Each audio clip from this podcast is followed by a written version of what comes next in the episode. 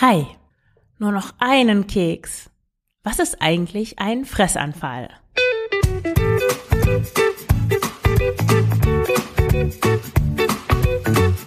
Schlanke Gedanken, endlich frei von Heißhunger, Essdrang und Fressattacken.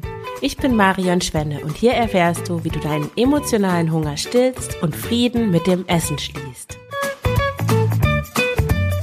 Hallo und herzlich willkommen zu dieser neuen Folge des Schlanke Gedanken Podcasts. Heute geht es um das Thema, was ist eigentlich ein Fressanfall?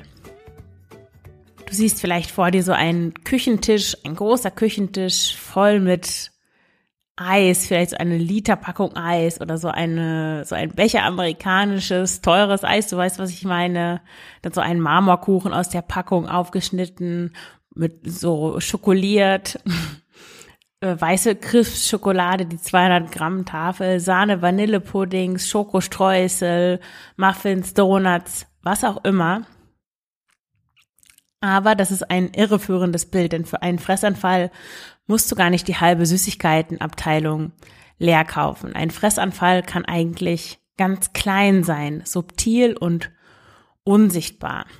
Und in dieser Folge erfährst du, was ein Fressanfall ist und woran du erkennst, ob du eine Fressattacke hast. Wie gesagt, du musst dich Berge an Süßigkeiten oder Fastfood in dich hineinschaufeln, um einen Fressanfall zu haben. Denn einen Fressanfall erkennst du nicht am was, sondern am wie und am warum.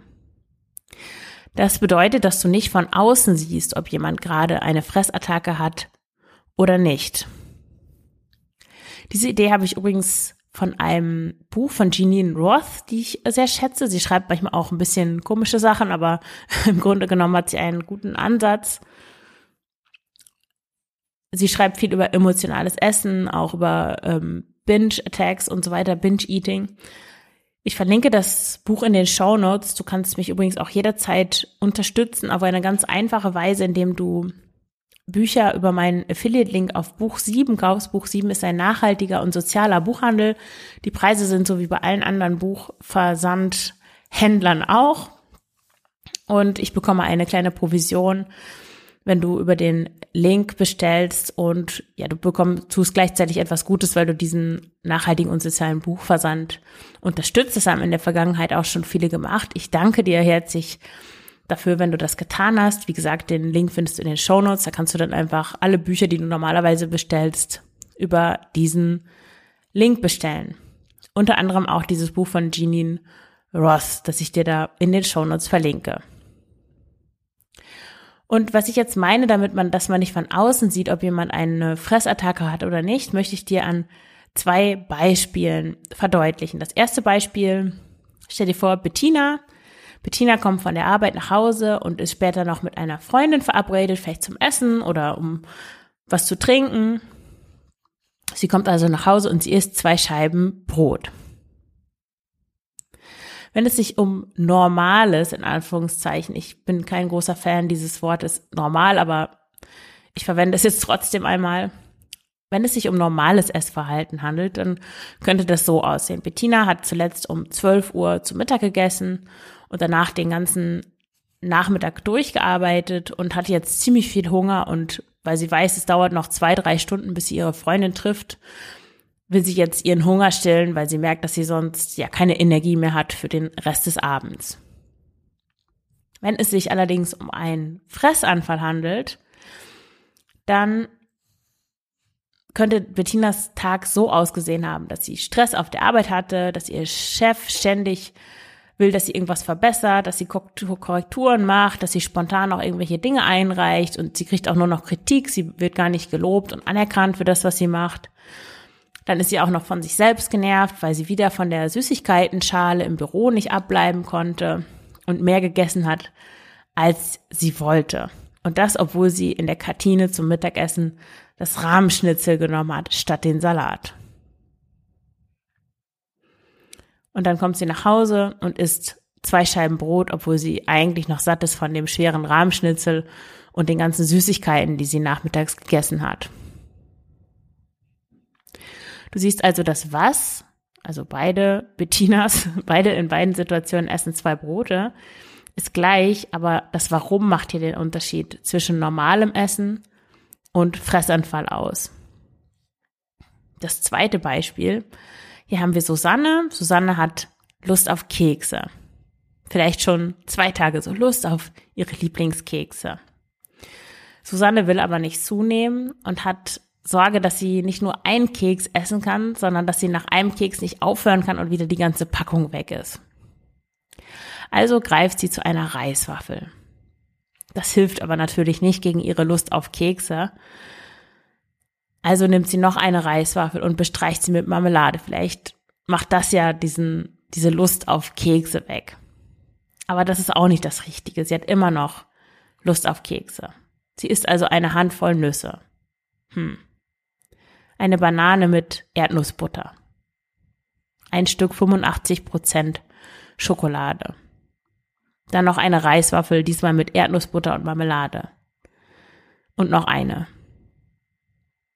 Und dann fängt sie an, sich zu ärgern. Mist, jetzt habe ich ja schon wieder so viel gegessen, aber wollte ich ja gar nichts essen. Jetzt kann ich auch gleich die Kekse essen. Jetzt ist sowieso egal. Und schließlich isst Susanne dann die halbe Packung Kekse auf und sagt sich, ist egal, morgen fange ich nochmal neu an. Auch hier würde man an dem, was sie isst, eigentlich nicht unbedingt sehen, zumindest nicht am Anfang, dass es ein Fressanfall ist. Ein paar Reiswaffeln, Schokolade, das sind ja alles mehr oder weniger gesunde, in Anführungszeichen, Dinge. Aber hier sieht man vor allem an dem Wie und an dem Warum, dass es sich um einen Fressanfall handelt. Weil eigentlich möchte Susanne ja einen Keks essen. Sie isst aber lauter andere Sachen, weil sie sich den Keks verbietet. Und jemand, der keine Fressanfälle hätte, würde einfach einen Keks essen und anschließend mit den wirklich, mit den normalen Dingen des Alltags weitermachen und sich gar keinen Kopf darüber machen, ob, ob, die, ob sie jetzt einen Keks gegessen hat oder nicht oder vielleicht auch zwei Kekse. Woher kommt es jetzt also, dass Susanne diese Fressattacken hat? Ich kann hier natürlich nur mutmaßen, aber ich nehme mal an, dass Susanne sich mit Regeln identifiziert. Also sie hat bestimmte Regeln über Essen, in ihrem Kopf und diesen Regeln glaubt sie, sie identifiziert sich damit. Diese Regeln könnten zum Beispiel sein, ich muss abnehmen, ich darf nicht so viel essen, ich darf keine Kekse essen. Außerdem ist eine Ursache wahrscheinlich, dass sie starken Druck auf sich selbst ausübt. Und dieser Druck führt zusammen mit dem Verbot, dass sie keine Kekse essen darf, dazu, dass sie eben nicht nur einen Keks essen kann. Also sie macht aus diesem eigentlich ganz normalen Thema Kekse essen, wenn man Lust drauf hat. Das Thema macht sie so groß, weil sie solchen Druck darauf auf sich, weil sie solchen großen Druck darauf drauf äh, aufbaut, das dazu führt, dass sie sich das selber unmöglich macht, da gelassen ranzugehen. Und ein dritter Grund, wahrscheinlich ist Susanne auch nicht im Kontakt mit ihren Gefühlen, mit ihren Bedürfnissen und mit ihrem Körper, sondern befindet sich vor allem in ihrem Kopf. Ihre Gedanken kreisen wahrscheinlich immer um dieses, ich will einen Keks essen, ich darf keinen Keks essen, ich will doch abnehmen, ich darf nicht noch mehr zunehmen. Wenn ich jetzt anfange, den Keks zu essen, dann kann ich nicht mehr aufhören. Ein Keks hat 80 Kalorien. Wenn ich drei esse, dann habe ich ja schon die halbe Mahlzeit, die ich eigentlich für mein Abendessen eingeplant hatte. Ich will aber so gerne, nein, ich darf nicht, ich habe gestern schon und so weiter. Und wenn man sich alleine in dem Kopf, in seinem eigenen Kopf befindet und wenig Kontakt zum Körper hat und Gefühle, Bedürfnisse sind ja auch im Körper lokalisiert, dann führt das eben auch zu emotionalem Essen. Und wenn du herausfinden möchtest, ob du eine emotionale Esserin bist, dann kannst du gerne einen kostenlosen Test auf der Webseite machen. Den Link findest du auch in den Show Notes. Da habe ich 34 Fragen für dich aufgeschrieben. Die kannst du ankreuzen und dann herausfinden, wie, ob du zu emotionalem Essen neigst und wenn ja, wie stark dein emotionales Essen ausgeprägt ist. Das ist wichtig, um zu verstehen, warum du isst. Und das ist ja der erste Weg, auf dem Schritt zur Besserung, weil wenn du auch Probleme damit hast, nur einen Keks zu essen, dann steckt wahrscheinlich emotionales Essen dahinter und wenn du Frieden mit dem Essen schließen möchtest und auch die Kontrolle wieder erlangen möchtest, ohne dass du ständig an Kekse denken musst, dann ist es wichtig, eben dieses emotionale Essen zu verstehen und aufzulösen.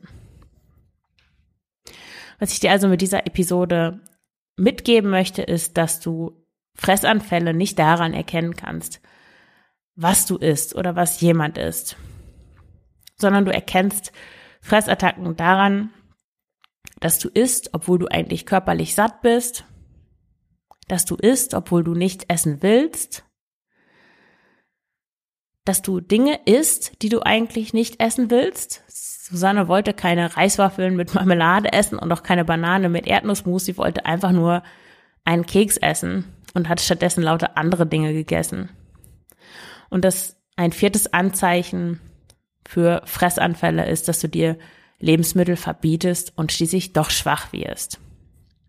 Wenn du auch diese Probleme mit dem Essen hast, dann trag dich gerne auf die Warteliste für den Schlanke Gedanken Online-Kurs ein. Und ja, ich danke dir fürs Zuhören und wünsche dir alles Gute. Deine Marion.